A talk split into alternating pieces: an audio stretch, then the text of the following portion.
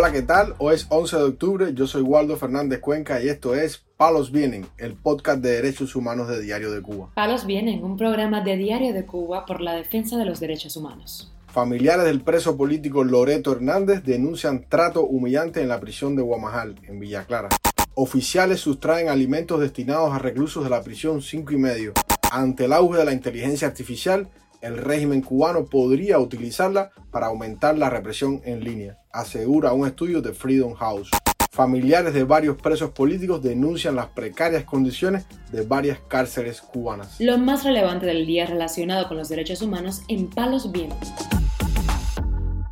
Comenzamos informando que Rosabel Sánchez, hija del preso político Loreto Hernández García, denunció este martes al portal Martín Noticias las humillaciones a que fue sometida al finalizar la visita a su padre en el penal de Guamajal, en la provincia de Villa Clara. La cual quiero a través de este pequeño audio denunciar la represión a la que estamos sometidos. Salimos de la visita y antes de salir nos requisiaron, a nosotros nada más, porque habían varias personas y a nadie las revisaron, a nadie las requisiaron. Y a nosotros, los familiares de Loreto y de Donaito, Pérez Paseiro, que es la esposa, que también es presa política, nos requisiaron, nos quitaron la ropa para revisarnos, nos hicieron hacer cuclillas, nos quitaron las cintas del pelo, el gancho, por una carta que mi papá había mandado, donde él denunciaba los maltratos a los que he sometido, donde él denunciaba de que no le están dando medicamentos, donde él denunciaba todos los abusos por lo que está pasando aquí en la prisión. Guamajal de Hombre en la provincia de Villa Clara. Sánchez denunció además cómo su padre fue sacado esposado para la visita. Vimos también cómo sacaron esposado a cómo sacaron esposado a mi papá. Lo sacaron esposado y lo metieron vuelta al túnel. No sabemos si está para el túnel o en celda. Y yo, como hija, temo por lo que le puede ocurrir. Y responsabilizo a los carceleros de la prisión de Guamajal por lo que le puede ocurrir a mi padre. En el mes de septiembre, tanto Hernández García como su esposa Donaida Pérez Paseiro, en unión con la también prisionera política del 11 de julio, Arianna López Roque, dieron a conocer públicamente su negativa a aceptar el paso a régimen de menor severidad por considerarlo indigno. Los tres opositores aseguraron que como presos políticos no estaban dispuestos a acogerse al sistema de reeducación implementado por el régimen para corregir a los llamados enemigos de la revolución. Loreto Hernández García y su esposa Donaida Pérez Paseiro, integrantes de la Asociación Yorubas Libres de Cuba, fueron sentenciados a siete y ocho años de cárcel respectivamente por manifestarse en Placetas Villa Clara durante las protestas del 11 de julio del 2021. Informamos además que el preso político Jorge Luis Valdés denunció al portal Cubanet desde la prisión provincial de Pinar del Río, más conocida como Cinco y Medio, que guardias y oficiales se apropian de una parte de los alimentos destinados a los reclusos de ese centro penitenciario, ubicado en la carretera central. Rodríguez Valdés, quien es miembro de la Unión Patriótica de Cuba, dio a conocer que el personal del área 2 de la prisión preventiva de esa prisión solo sirve la mitad de los alimentos destinados a los reclusos. Esta área número 2 echan la mitad del alimento que manda la prisión para beneficiar a los guardias con comida para sus pueblos y mucho para el consumo de sus hogares. El opositor señaló que este proceder provoca que más de 600 prisioneros pasen hambre, ya que la ración de arroz no supera los 50 gramos y está acompañada únicamente por una sopa de arroz sin sabor una pasta que no se sabe de qué está compuesta y un pedacito de yuca que no sobrepasa los 10 gramos. El preso político añadió que este robo de víveres es llevado a cabo a espaldas del jefe de la prisión, el mayor Eliezer Díaz Rodríguez, y el máximo responsable de esta situación y el mayor beneficiado con esos manejos es el oficial identificado como Capitán Norge, jefe del área 2. En adición a lo anterior, el activista denunció que los militares no les permiten a los internos ingresar a la compañía con los alimentos que les llevan sus familiares en las visitas. En lugar de eso, les decomisan esas vituallas que también se llevan para sus hogares. Jorge Luis Rodríguez Valdés, de 45 años de edad, se encuentra cumpliendo una condena de cuatro años de privación de libertad por el presunto delito de desacato contra la figura del gobernante Miguel Díaz Canel, como represalia por pintar carteles en contra de la dictadura en una oficina del Comité Militar y en la terminal de trenes de su municipio de residencia, San Juan y Martínez, ubicado en la provincia de Pinar del Río.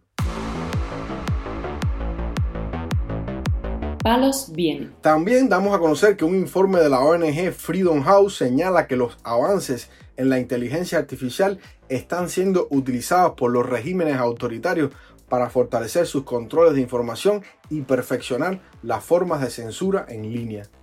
El estudio titulado Libertad en la red, el poder represivo de la inteligencia artificial, investiga a 70 países que representan el 88% de los usuarios de Internet en el mundo.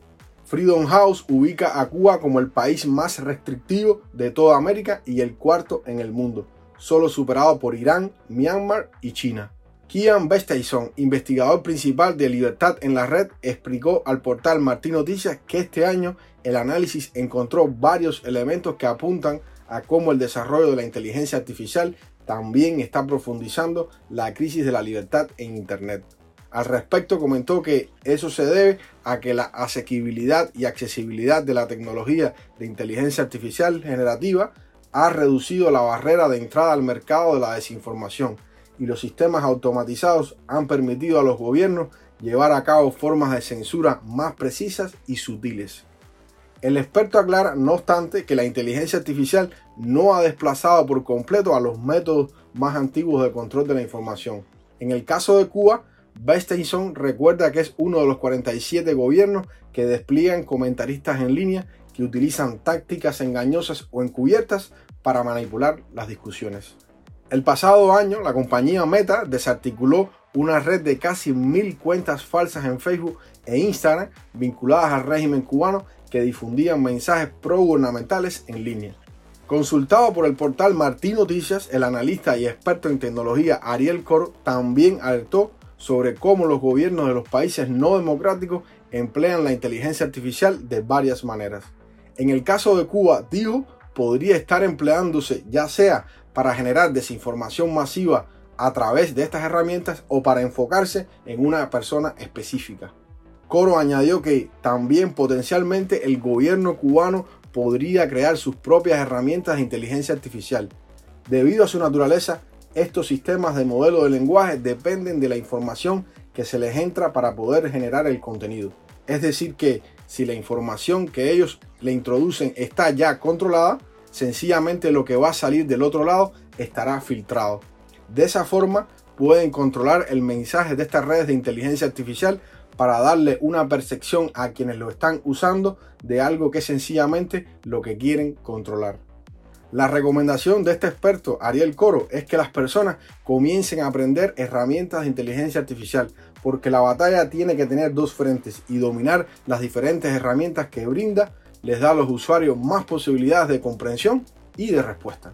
Para finalizar, informamos que el deterioro de las condiciones carcelarias que enfrentan los presos políticos cubanos en el sistema penitenciario de la isla es una denuncia constante que no dejan de hacer los familiares de estos presos y activistas de derechos humanos.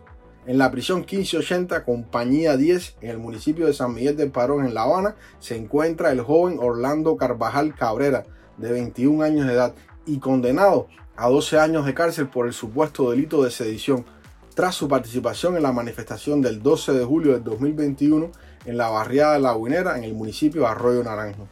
Sobre la situación actual de este preso, su madre Marilyn Cabrera expresó al portal Martín Noticias. Ahora mismo está pasando cólico nefrítico, con muchos dolores. Me para poder entrar. A él le pidieron en el juicio 20 años y en la captación se le quedó en 12 menos primario. Nunca había tenido un problema. Otro caso es el de Taimir García Meriño, opositora residente en Las Tunas, condenada en el año 2022 a cinco años de cárcel por los presuntos delitos de atentado, desobediencia y desacato, tras haberse manifestado contra el acoso de los inspectores estatales a los emprendedores privados.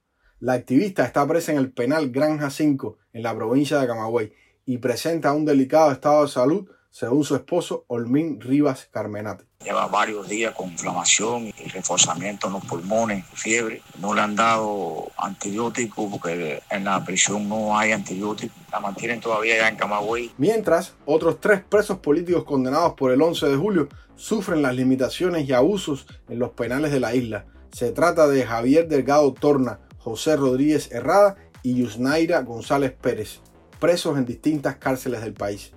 A Delgado Torna no le están dando los medicamentos para la diabetes. Es hipertenso y tiene enfermedades agudas del corazón. Ha sufrido varios desmayos debido a la falta de medicamentos y atención médica. mientras que a Rodríguez Herrada el régimen cubano le está negando la asistencia médica y los medicamentos. La situación más delicada es la de Yusnaira González Pérez, de 28 años de edad y madre de dos niños pequeños, a quien le niegan el beneficio carcelario de pasar a un régimen de menor severidad.